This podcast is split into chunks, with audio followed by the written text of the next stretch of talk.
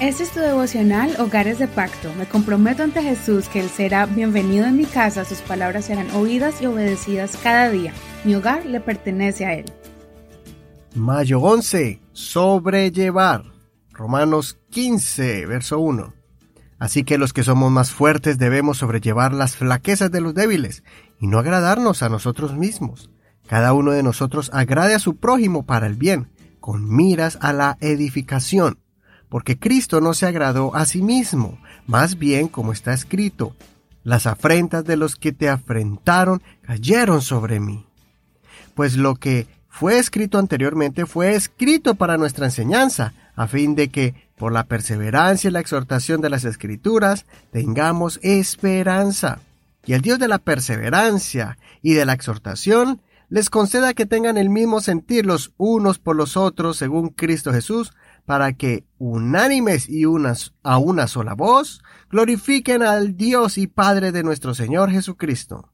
Por tanto, recíbanse unos a otros, como Cristo lo recibió, para la gloria de Dios. El apóstol Pablo está llegando al final de su carta a los romanos, y en esta parte de esta carta sigue refiriéndose al tema de la relación con nuestro prójimo, especialmente con la familia de Dios. Como seres humanos, tenemos la tendencia de desesperarnos fácilmente y explotar de frustración con alguien que no está caminando correctamente o no está viviendo una vida cristiana conforme a la que deben de llevar. Recordemos las palabras del apóstol que nos dice que debemos sobrellevar la debilidad de los que no han afirmado su fe todavía. La versión titulada La nueva versión internacional, dice así, los fuertes en la fe debemos apoyar a los débiles en, en vez de hacer lo que nos agrada. Y otra versión que se llama la nueva traducción viviente dice, nosotros los que sí sabemos lo que Dios quiere, no debemos pensar solo en lo que es bueno para nosotros mismos, más bien debemos ayudar a los que todavía no tienen esa seguridad. Sobrellevar significa ayudar al otro y no ignorar su debilidad. Debo dejar de enfocarme en mi propio bienestar y más bien tomar como mío ese proceso en el que el débil en la fe está pasando.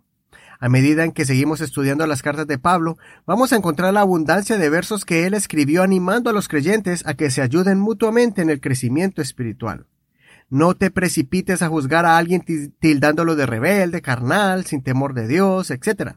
Usualmente alguien que va a la iglesia, pero que no comparte mi propia forma de servir a Dios es alguien que sí ama y adora a Dios de corazón, pero que está aprendiendo de otra forma seguir a Dios y practicar sus mandamientos. Unos apenas están comenzando en la fe, otros están pasando por alguna crisis en su identidad como cristianos y otros están afirmando sus convicciones de diferente forma en que yo lo hago.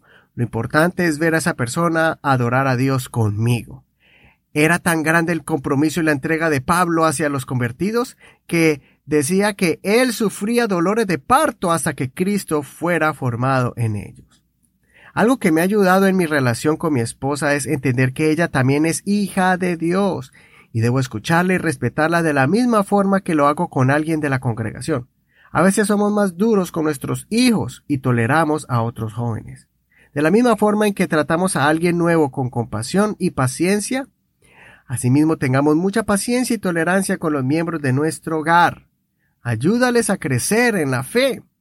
Que tus hijos jóvenes se involucren más en el servicio al Señor, no por agradarte a ti ni porque te enojas con ellos, sino porque aprendieron de ti, pues les diste amor y comprensión. Soy tu amigo Eduardo Rodríguez. Que el Señor escuche tu oración y te dé un corazón sensible para sobrellevar la carga de alguien cerca de ti. No olvides leer todo el capítulo completo y compartir este devocional con alguien que aprecies.